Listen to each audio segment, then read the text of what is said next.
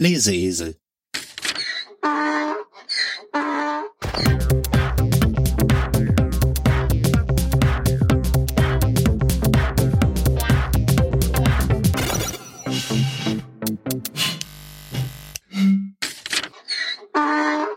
Moin, der Leseesel bzw. Tüdelbüdel hier. Es ist kompliziert. Nun wollte ich des Herrn Backhausens genialen Audioboten passend zum Wetter und der Ferienzeit noch einen Text zum Thema Reisen in den Feed schnacken, aber es kommt anders. Ich bin hier auf dem Plattenland Dorf. Da gibt's eine Menge Ruhe, weite Sicht und auch Landwirtschaft. Und Fliegen. Und just eben diese verhindern eine ungestörte Aufnahme zum Thema Reisen nun ja, die Wikisource ist groß und nach ein wenig Stöberei fand ich einen Text zur Problematik. Die Fliege von Lukian von Samosata aus Lukians Werke, übersetzt von August Friedrich Pauli, entnommen der Wikisource. Viel Spaß damit.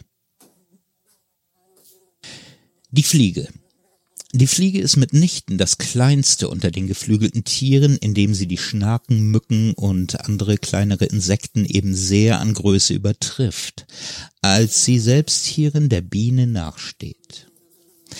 Sie ist aber von anderen geflügelten Tieren darin unterschieden, dass sie nicht am ganzen Leibe befiedert und mit eigenen Schwungfedern versehen ist, sondern ihre Flügel bestehen wie die der Heuschrecken, Zikaden und Bienen aus einer Art ungemein zarter Häutchen, die an Feinheit alle anderen Flügel ebenso weit übertreffen als die indischen Gewebe unsere griechischen Mäntel. Und betrachtet man sie genau, wenn sie ihre Flügel gegen die Sonne entfaltet, so wird man ein Farbenspiel so schön als das des Pfauengefieders wahrnehmen. Ihr Flug gleicht ebenso wenig dem unaufhörlichen Rudern der Fledermäuse als dem sprungweisen Flattern der Heuschrecke oder dem Schwirren der Wespe, sondern sie durchschweift mit der leichtesten Gewandtheit die Luft nach jeder beliebigen Richtung.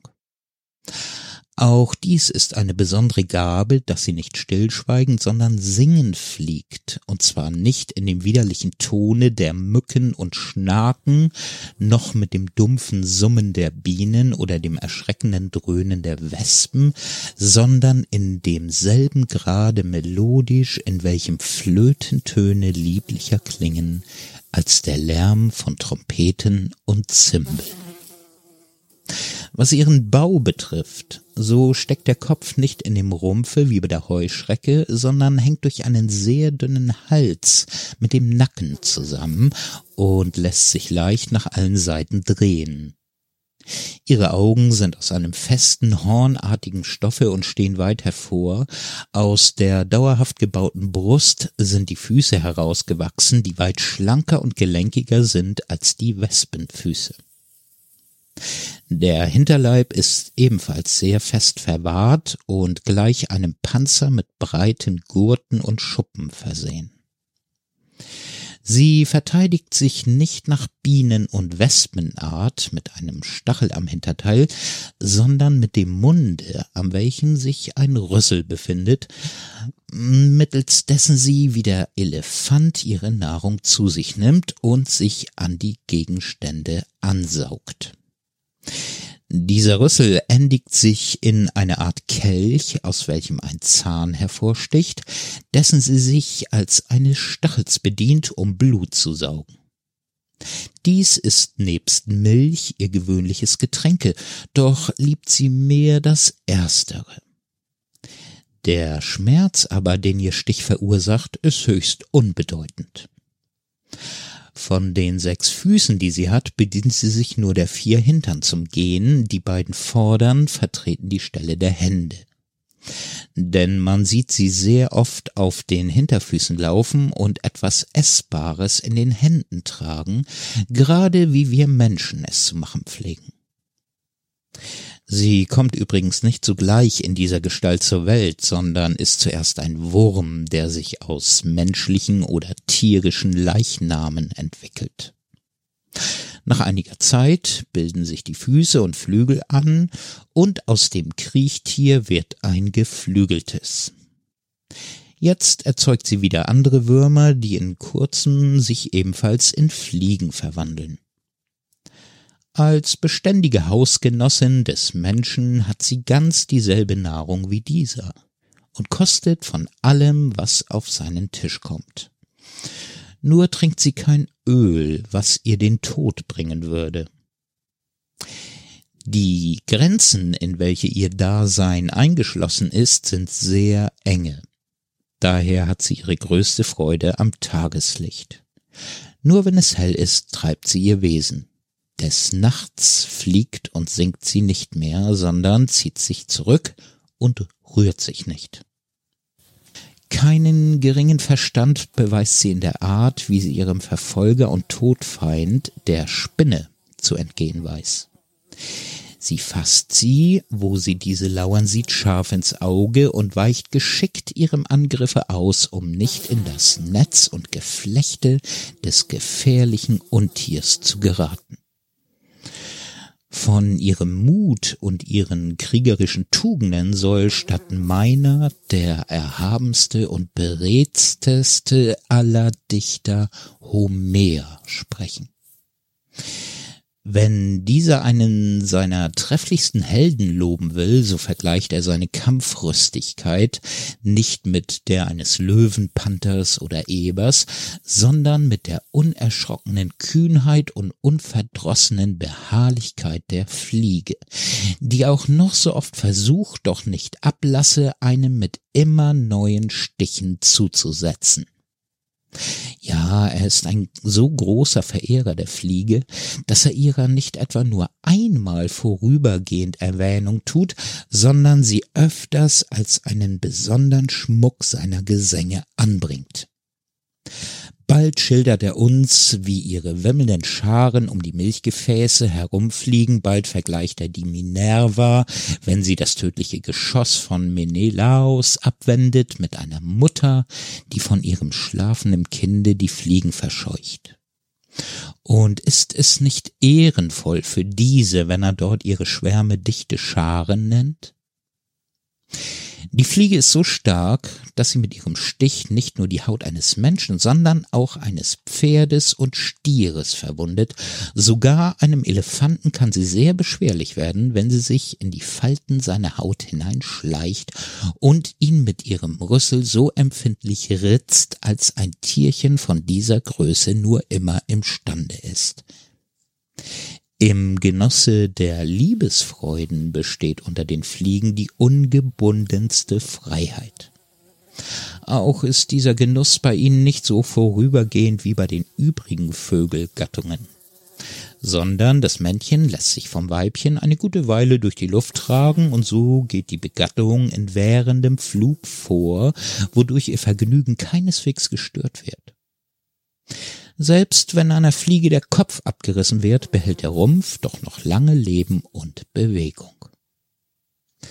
Aber das Merkwürdigste an der Natur dieser Tiere und das Einzige, was Plato in seiner Schrift über die Unsterblichkeit der Seele übersehen zu haben scheint, ist noch zu erwähnen.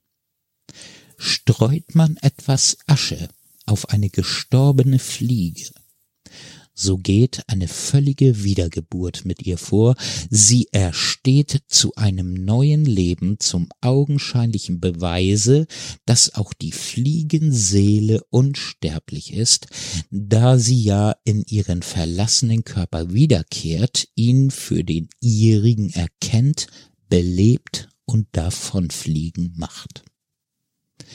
Dadurch wird auch die Sage von Hermotimus aus Klazemonäa bestätigt, dessen Seele ihn öfters verlassen und nachdem sie eine Zeit lang für sich allein herumgewandert, wieder heimgekommen sei, ihren Leib eingenommen und den Hermotismus wieder auferweckt habe. Übrigens lebt die Fliege unabhängig und mühelos und genießt nur, was andere gearbeitet haben. Allenthalben ist für sie der Tisch gedeckt. Für sie wird die Ziege gemolken, für sie nicht minder als für die Menschen bereitet die Biene ihren Honig, für sie würzt der Koch der seine besten Gerichte, Sogar auf des Königes Tafel spaziert sie umher, kostet alle Schüsseln zuerst und lässt sich so gut als der König selbst von jeder Speise belieben. Sie nistet nicht an einem bestimmten Orte, um Junge zu hecken, sondern führt ein umherschweifendes Leben nach skütene Weise, und wo sich's trifft, dass sie von der Nacht überfallen wird, da ist ihr Quartier und ihre Heimat. Denn im Dunkeln, wie gesagt, nimmt sie nichts vor. Was sie auch tun mag, sie braucht nicht zu wünschen, es ungesehen zu tun, weil sie nichts treiben zu können glaubt, was beim Lichte gesehen sie beschämen könnte. Es gibt einen Mythos, welcher erzählt, es wäre einmal in alten Zeiten ein wunderschönes Mädchen namens Mia gewesen, ein allerliebstes Plaudertäschchen, das des Schäkerns und Singens nie müde geworden wäre. Einst hätte sie sich in den schönen Endymion verliebt, aber eine Nebenbuhlerin an der Selene gefunden. Weil sie nun, wenn der Jüngling schlief, mit ihrem unaufhörlichen Necken, Trillern und Singen ihm keine Ruhe ließ, so wäre Endymion endlich böse geworden und Selene hätte sie in ihrem Groll in eine Fliege verwandelt. Und daher komme es, dass sie in beständiger Erinnerung an Endymion allen Schlafenden ihre Ruhe missgönne, besonders aber den Jugendlichen und Zarten. Ihr Biss und ihr Verlangen nach Blut ist also kein Zeichen von Grausamkeit, sondern von Liebesdrang und Zuneigung zu den Menschen. Sie sucht wenigstens so viel sie kann. Sie sucht wenigstens so viel sie kann von ihnen zu genießen und gleichsam die Blüte reizender Körper sich zuzueignen. Auch gab es vor Alters eine Dichterin des Namens Myia, die ebenso schön als geistreich gewesen sein soll. Nicht minder führte eine sehr berühmte Hetäre zu Athen diesen Namen, von welcher ein Lustspieldichter sagt, die Fliege hat ihn bis ins Herz gestochen. So hat es also auch die witzige Komik nicht unter ihrer Würde gehalten, die Fliege auf die Bühne zu bringen, noch haben Eltern Anstand genommen, ihren Töchtern diesen Namen zu geben. Sogar die Tragödie gedenkt der Fliege mit hohem Lobe, wenn sie sagt, O Schande, wenn die Fliege tapfern Mutes voll, auch Helden anfällt und in ihrem Blute schwelgt, der Krieger aber vor des Feindes Lanze bebt. Noch wüsste ich vieles von der Pythagoräerin Myia zu erzählen, wenn ihre Geschichte nicht schon allgemein bekannt wäre. Endlich gibt es eine sehr große Gattung von Fliegen, Streit oder Hundefliegen genannt, die sich durch ihr starkes Summen und ihren schnellen Flug auszeichnen. Diese erreichen ein sehr hohes Alter und bringen den ganzen Winter ohne Nahrung zu, indem sie sich in dem Getäfel der Zimmerwände verstecken. An ihnen ist besonders das wunderbar, dass sie wie des Hermes und der Aphrodite Sohn, der die Natur und die Reize beider Geschlechter in sich vereinigte, abwechselnd bald männliches tun, bald weibliches leiden. Doch ich schließe, so viel noch über diesen Gegenstand zu sagen wäre, damit es nicht scheine, als wollte ich, wie das Sprichwort sagt, aus einer Fliege einen Elefanten machen. 啊啊啊。